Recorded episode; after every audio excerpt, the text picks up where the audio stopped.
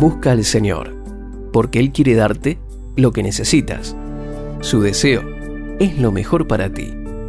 Solo te pide que lo busques, que temas ser desobediente o rebelde.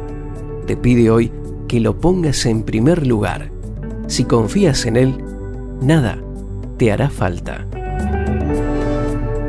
El Salmo 34, versículos 9 y 10 dice, Ustedes, sus fieles, teman al Señor, pues a quienes le temen nunca les falta nada.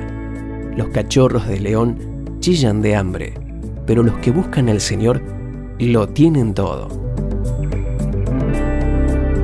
Esta promesa es para aquellos que deciden temer al Señor. El temor a Dios es alejarnos de toda clase de mal, es querer agradarle sobre todas las cosas, es ponerlo en primer lugar en nuestra vida y familia.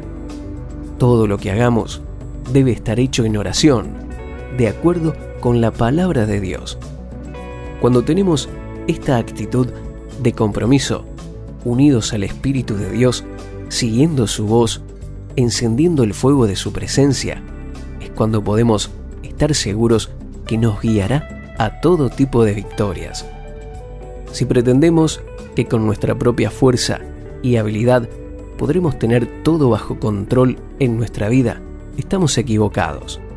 Solo descansando y confiando en el amor de Dios es que seremos verdaderamente libres y felices. Adora al Señor cada día. Entra en su palabra, para que su palabra entre en ti. Pide que te dé revelación y entendimiento.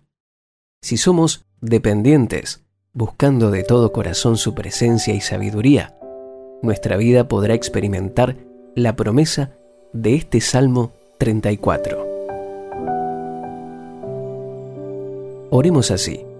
Padre Celestial, te busco hoy con insistencia.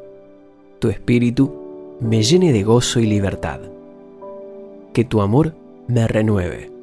Sé que tienes lo mejor para mí ahora y siempre creo, desato y recibo la promesa de que nada me hará falta. En el nombre de Jesús. Amén.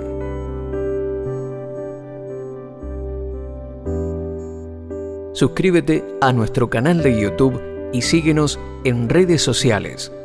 Si deseas sembrar en este ministerio para seguir expandiendo la palabra de Dios, haz clic en el botón donar de este canal le agradecemos de corazón su colaboración.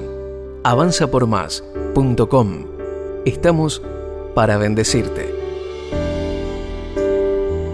Ahora dejaremos un espacio de música instrumental para que puedas orar y tener un momento a solas con Dios.